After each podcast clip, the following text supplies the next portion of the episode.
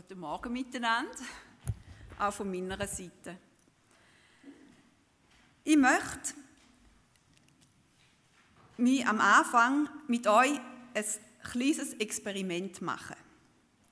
Ich zeige euch ein Bild von einem Notenblatt und ihr müsst herausfinden, was das für eine Komposition ist.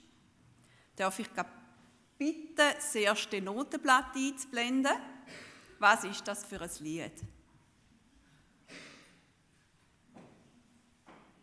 Ich habe zum Glück noch Musikerinnen im Publikum gesehen. Rudi?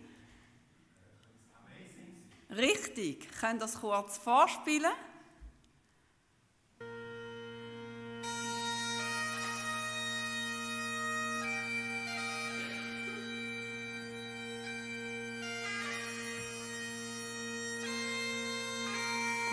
Danke vielmals. Jetzt, ich habe noch eine zweite Chance für die, die es jetzt nicht herausgefunden haben. Ähm, das nächste Notenbild. Ich weiß nicht, wie scharf dass man es sieht. Findet es jemand gerade raus? Super, das sind Profimusiker. Danke vielmals. Der Beweis?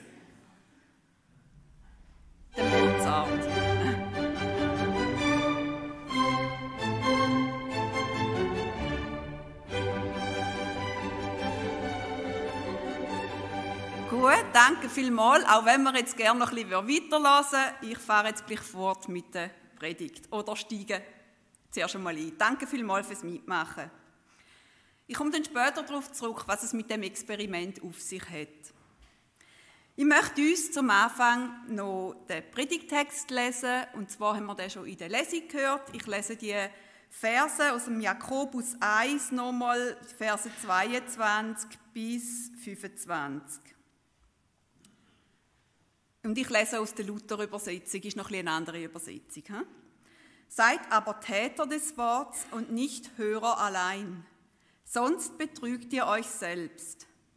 Denn wenn jemand ein Hörer des Worts ist und nicht ein Täter, der gleicht einem Menschen, der sein leibliches Angesicht im Spiegel beschaut. Denn nachdem er sich beschaut hat, geht er davon und vergisst von Stund an, wie er aussah. Wer aber sich vertieft in das vollkommene Gesetz der Freiheit und dabei beharrt und ist nicht ein vergesslicher Hörer, sondern ein Täter, der wird selig sein in seinem Tun. Der Jakobusbrief führt neben dem Paulusbrief ein kleines Schatten daraus ein. Lang hat er sogar als widersprüchlich zu den Paulusbriefen gegolten. Der Luther, wo so sehr der Rettung durch Glauben in den Vordergrund gezogen hat, hat sich schwer tun mit dem Jakobusbrief, wo ja zu Werk auffordert. Es gibt eine Erklärung dazu und man stellt fest, dass die beiden Autoren, der Paulus und der Jakobus, nicht widersprüchlich, sondern ergänzend schreiben. Der Paulus ruft in seinem Brief auf zum Heil durch den Tod von Jesus Christus. Er ruft auf zum Kreuz an und sagt, dass wir aus Glauben gerettet sind und nicht aus unserem Werk. Damit hat er völlig recht. Wir können unsere Errettung nicht mit Werk bewirken. Es ist reine Gnade. Jakobus hingegen beschreibt in seinem Brief, wie sich das Leben als geheiligter Christ gestalten soll. Er beschreibt das Leben, wie es nach dem Kreuz sein soll. Also nicht zum Kreuz an, sondern vom Kreuz kommend. Der Jakobus ist rundum gut bekannt gewesen. Er hat als Ethik-Ikone gegolten und ist in der Gemeinde von Jerusalem hoch angesehen Darum ist es nicht zufällig, dass ausgerechnet er an unsere Ethik appelliert, also an ein Christusgebührendes Verhalten und Leben.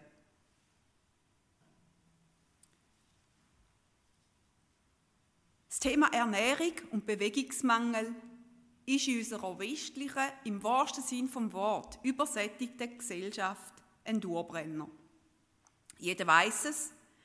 Wenn man etwas isst, wo der Körper nicht verbrennen und die Energie umsetzen kann, wird das im Körper sorgfältig konserviert und in Form von Fettreserven super abgeleitet.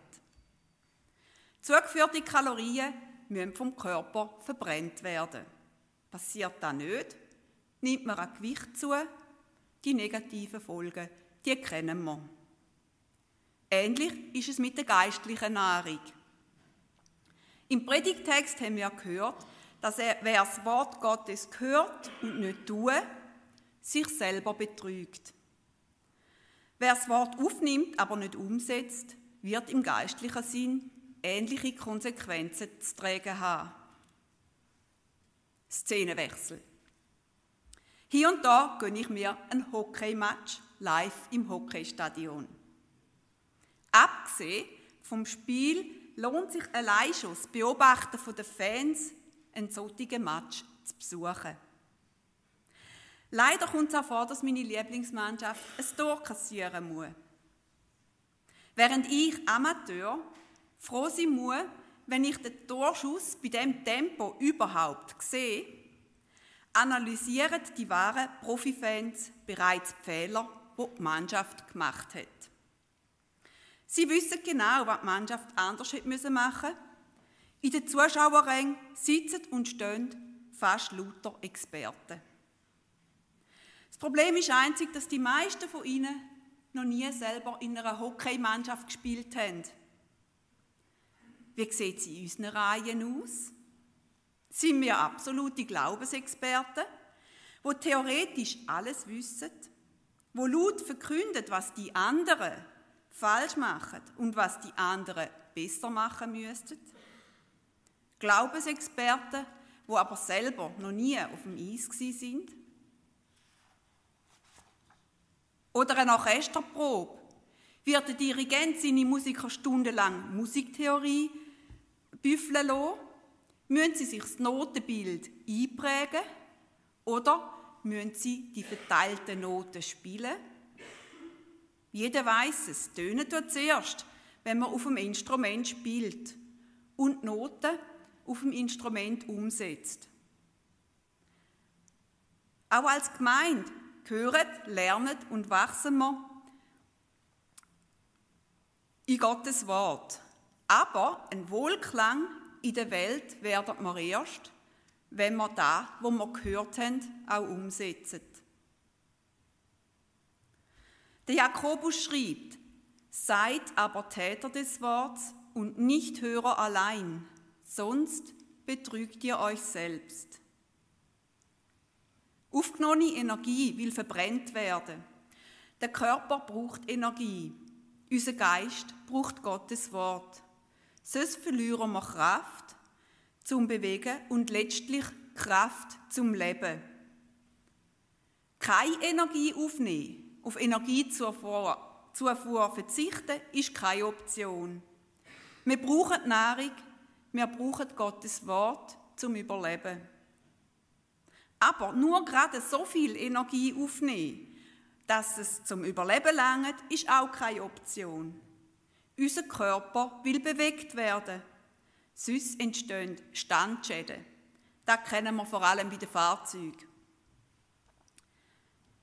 Nahrung, die über unsere Lebenserhaltung rausgeht, will also umgesetzt werden. Zum Schaffen, im Alltag oder im Sport. Der Körper bleibt damit gesünder und beweglich. Langfristig betrachtet treten Schmerzen und Beschwerden auf, wenn wir unseren Bewegungsapparat nicht in Schwung behalten. Muskeln wollen aktiviert werden und Gelenk bewegt sein. Wir nehmen die Energie auf und setzen sie um zur Lebenserhaltung und für unsere Gesundheit. Oder für die Autoliebhaber habe ich auch noch ein Beispiel. Das Wort nur hören und nicht umsetzen ist wie ein fehlkonstruierter Sportwagen. Ein Wahnsinnsmotor, aber bringt Kraft nicht auf den Boden. Die Räder trüllen durch, das Profil klebt auf der Straße. Der Jakobus schreibt, wer aber sich vertieft in das vollkommene Gesetz der Freiheit und dabei beharrt und ist nicht ein vergesslicher Hörer, sondern ein Täter, der wird selig sein in seinem Tun. Und er ergänzt, wenn jemand meint, er diene Gott und hält seine Zunge nicht in Zaum, sondern betrügt sein Herz, so ist sein Gottesdienst nichtig. Das Wort noch hören und nicht tun macht prahlerisch, überheblich und besserwisserisch. Wir laufen Gefahr, mit unserer Zunge viel Schaden anzurichten. Wir reden schön, gescheit und viel, aber packen nicht selber zu, um das zu tun, was wir so gescheit verkündet. Später im Brief, im Kapitel 3, widmet der Jakobus einen ganzen Absatz der Zunge. Unter anderem bezeichnet er Zunge als unruhiges Übel voll tödlichem Gift. Man kann nicht Gott dienen und seine Zunge nicht im Zaum halten. Wie schnell sind wir doch mit unserer Zunge? Da ein bisschen tratschen, dort ein bisschen klatschen, da wieder ein bisschen lästern, dort ein bisschen Frust abladen. Ist ja alles wahr, was ich sage, ist ja nicht gelogen. Und tut mir doch eigentlich, wenn ich ehrlich bin, irgendwie noch ein bisschen gut. Aber tut es da wirklich? Wenn wir ehrlich sind, ist es weder nötig, noch nützlich, noch auferbauend. Wenn wir ehrlich sind, müssen wir gestehen, dass es vor allem Schaden anrichtet. Denken wir doch nur mal an Sonntagsfahrer vor uns, wo außerorts den Verkehr mit 70 aufhalten. Oder denken wir an Polizist, wo uns gerade einen Parkbus austeilt hat. Oder vielleicht hat der Nachbar Angewohnheiten, wo die zur Verzweiflung bringen. Der Jakobus schreibt uns, wir sollen keinen Zorn aufkommen lassen und stattdessen sanftmütig sein. Zorn ist Sünde. Ein sanftmütiger Mensch ist friedfertig und verzichtet auf Gewaltanwendung. Auch nur schon in Gedanken.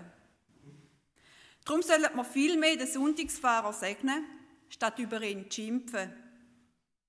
Wir sollen anerkennen, dass wir falsch parkiert haben und die gerechte Konsequenz tragen.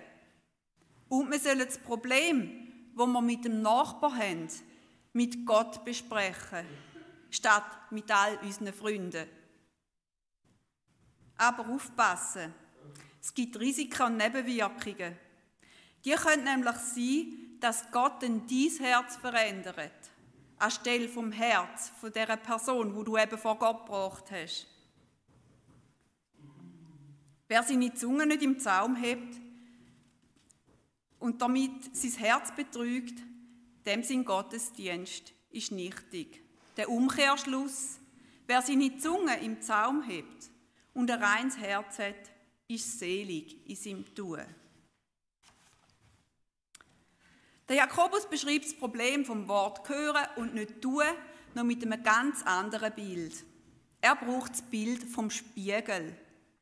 Er schreibt, denn wenn jemand ein Hörer des Worts ist und nicht ein Täter, der gleicht einem Menschen, der sein leibliches Angesicht im Spiegel beschaut.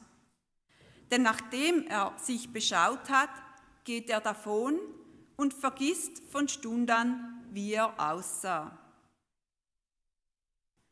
Das Wort noch hören und nicht tun macht vergesslich, ist vergeblich und nützt nichts. Es wird nie zu einem Wohlklang.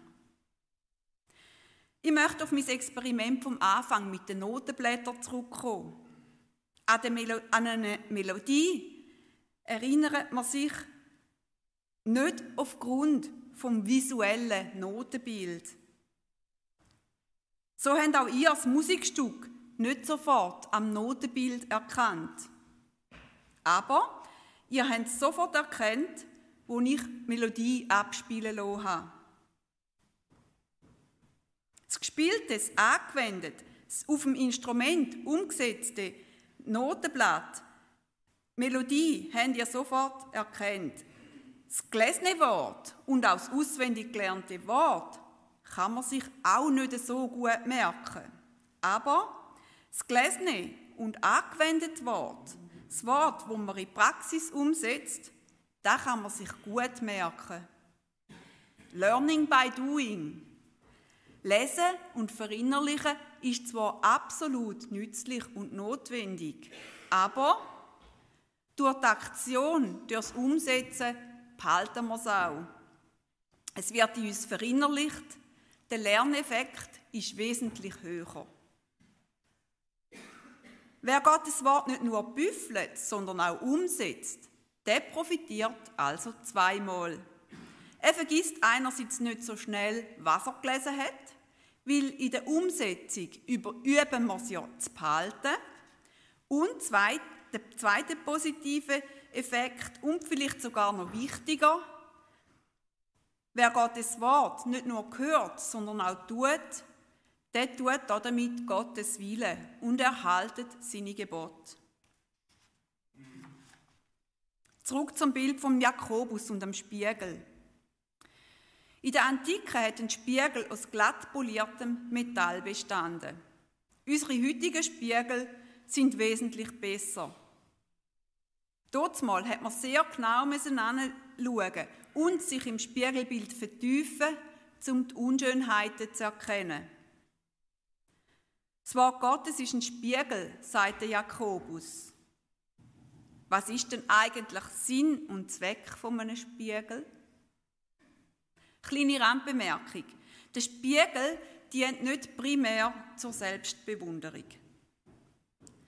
Der Spiegel ist in erster Linie dazu da, sich selber anzuschauen und Fehler zu erkennen, die behoben werden müssen. Zahnpasta-Rückstände im Mundwinkel, man arbeiten geht. Oder der aufstehende Hemdkragen vor dem Geschäftstermin.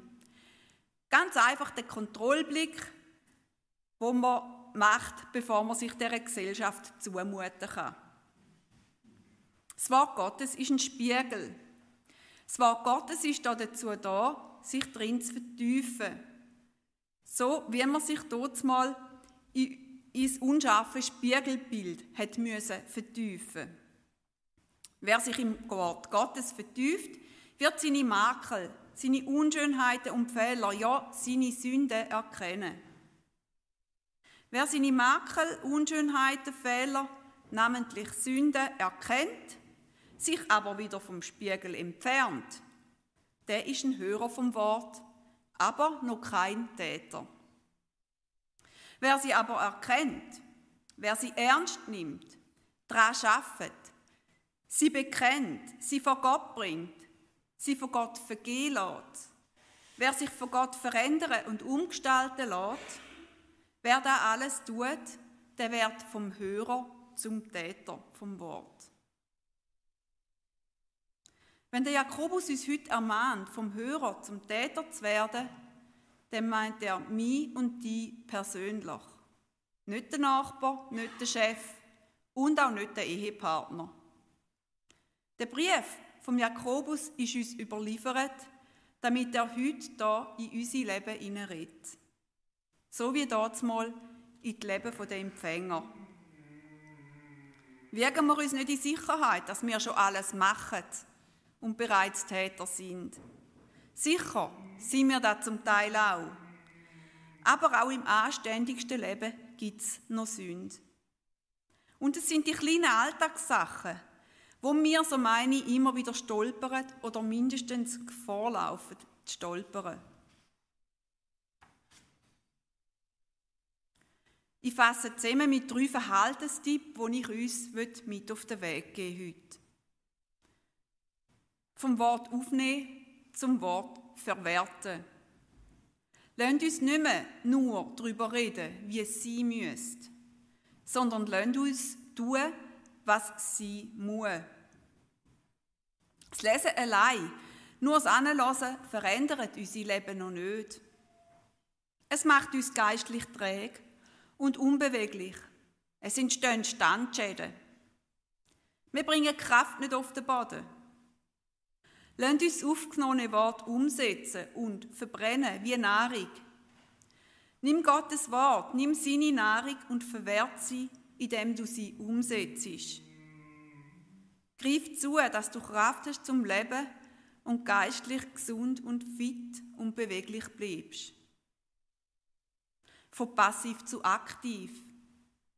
Aus Diskutieren über Gottes Wort im nächsten Hauskreis ändert noch nichts. Schon gar nicht zu diskutieren über unsere Glaubensgeschwister und darüber, was sie gut und was sie schlecht machen. Das Spezielle im Spiegel ist, dass er uns unsere eigenen Fehler offenbart und nicht die vom anderen. Sonst sind wir nur die Fans auf der Tribüne, die noch nie auf dem Eis sind. Dann sind wir Glaubensexperten ohne Praxiserfahrung. Hüten wir uns davor, alles besser wissen zu wollen. Und bewähren wir uns selber auf dem Eis. Vom Auswendiglernen zum Learning by Doing. Darüber nachsinnen und meditieren mag ja schön sein, aber das Orchester studiert nicht nur die Noten. Gottes Wort gut finden und ihm voller Kenntnis zustimmen, ist wie Notenabfolgen auswendig lernen, ohne das Instrument klingen zu lassen. Nein, Musiker, die greifen zum Instrument, zum Noten spielen. Hören wir auf, uns alle Theorie anzueignen, sondern setzen wir das Gelernte auf unserem Instrument um damit es ein ansteckender Wohlklang wird für die Welt. Ich bin überzeugt, dass wenn wir in kleinen Sachen treu und gehorsam sind, Gott uns Großes offenbaren wird. Wir wünschen uns Erweckung. Ich glaube, dass die große Erweckung in ihm und in meinem Herz anfängt. Wer im Kleinen treu ist, dem wird viel gehen. Ich glaube, dass Treue im Kleinen der Schlüssel ist zu Gottes großem Wirken. Wer aber sich vertieft in das vollkommene Gesetz der Freiheit und dabei beharrt und ist nicht ein vergesslicher Hörer, sondern ein Täter, der wird selig sein in seinem Tun. Jetzt sind du und ich gefragt, Gottes Wort umzusetzen. Und noch ein allerletzter Gedanke. Gott hat nicht nur darüber geredet, gelesen, reflektiert, auswendig gelernt, sinniert, diskutiert und träumt, wie er die Welt retten könnte. Er ist abgestiegen in die Welt und hat die Rettung der Welt wahrhaftig in Wort und Tat vollbracht. Amen.